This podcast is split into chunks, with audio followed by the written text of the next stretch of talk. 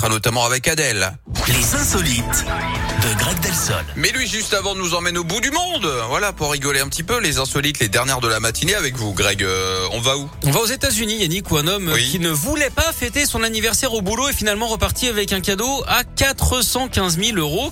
Et oui, Kevin avait pourtant non. bien prévenu ses collègues. Il ne voulait pas qu'on célèbre le jour de sa naissance. Bien entendu, ses petits camarades ne l'ont pas écouté hein, et ont décidé de le surprendre avec une fête. Sauf que Kevin souffre d'anxiété. Il a fait une crise de panique en s'apercevant qu'une non. banderole avait été installée. Il s'est réfugié dans sa voiture en cause hein, cette date qui lui rappellerait le divorce de ses parents quand il était petit. Oh. Le lendemain, il s'est emporté contre sa supérieure avant donc d'être viré. Et oui, comme l'acteur, hein, parfois euh, Kevin déconne.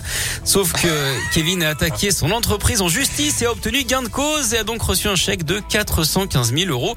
De quoi absorber hein, la plupart de ses dettes. En parlant d'absorber, est-ce que vous savez qui est l'animateur préféré de Bob l'éponge?